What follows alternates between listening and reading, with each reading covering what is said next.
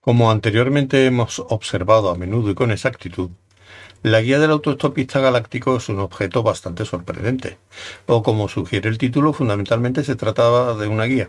El problema, o mejor dicho, uno de los problemas, porque hay muchos, de los cuales una considerable proporción está obstruyendo los tribunales civiles, comerciales y penales en todas las partes de la galaxia y especialmente los más corruptos, si es que hay unos más corruptos que otros, es el siguiente. La frase anterior tiene sentido.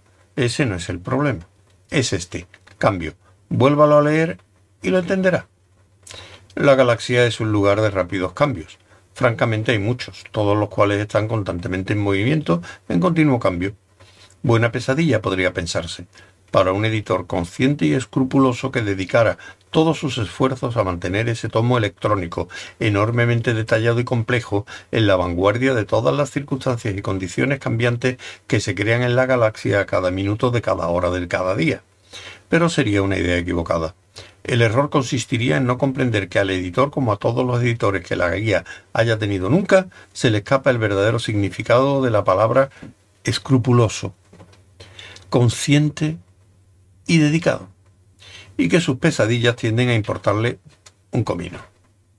Los artículos se actualizan o no mediante la red subeta si se leen bien, como por ejemplo el caso de Brequinda del Foz de Avalars, famosa, mítica y legendaria por las aburridas o idiotizantes miniseries en tres dimensiones como el hogar del grandioso y mágico dragón de fuego de Fuolornis, en la antigüedad, antes del advenimiento del Sorz de Bragadox, cuando Frágilis cantaba y Saxaquini del Kenelux dominaba, cuando el aire era suave y las noches fragantes, cuando todos afirmaban ser vírgenes, o eso pretendían aunque cómo demonios podía alguien mantener ni siquiera remotamente esa ridícula pretensión con aquel aire suave, las noches fragantes y todo lo que pudiera imaginarse.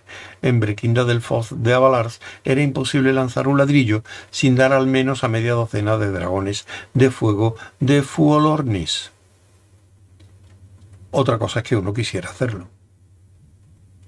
No es que los dragones de fuego no fuesen una especie particularmente amante de la paz, que lo eran la adoraban hasta el extremo y en general su extremada adoración por las cosas constituía con frecuencia un problema particular.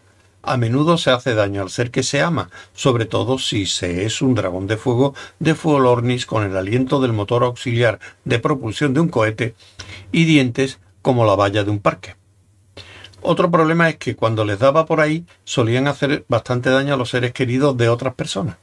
Añádase a todo ello el número relativamente pequeño de locos que efectivamente se dedicaban a lanzar ladrillos, y se terminará comprendiendo que en Brequinda del Foz de Avalars había un montón de gente que sufría graves daños por parte de los dragones.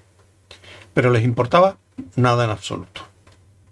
¿Se les oía lamentarse de su destino? No. En todas las regiones de Brequinda del Foz de Avalars se reverenciaba a los dragones de fuego de Fuolornis por su belleza salvaje, sus nobles modales y su costumbre de morder a los que no los veneraban. ¿Y por qué? La respuesta es sencilla.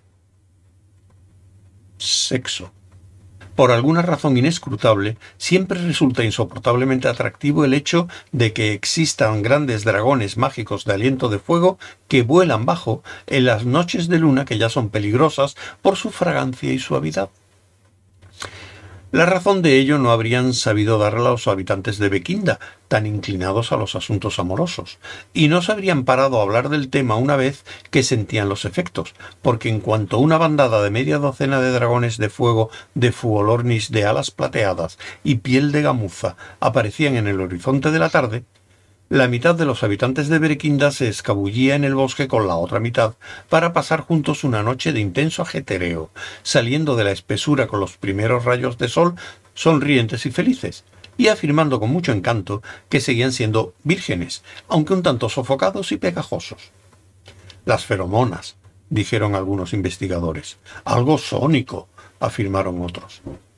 El país siempre estaba plagado de investigadores que trataban de llegar al fondo de la cuestión y dedicaban un montón de tiempo a sus estudios.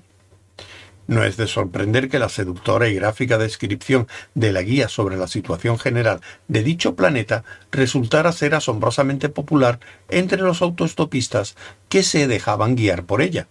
De manera que nunca la suprimieron y, en consecuencia, a los viajeros de los últimos tiempos les toca averiguar por sí mismos que la moderna Brequinda en el estado ciudad de Avalars es poco más que hormigón, antros de striptease y hamburgueserías El Dragón.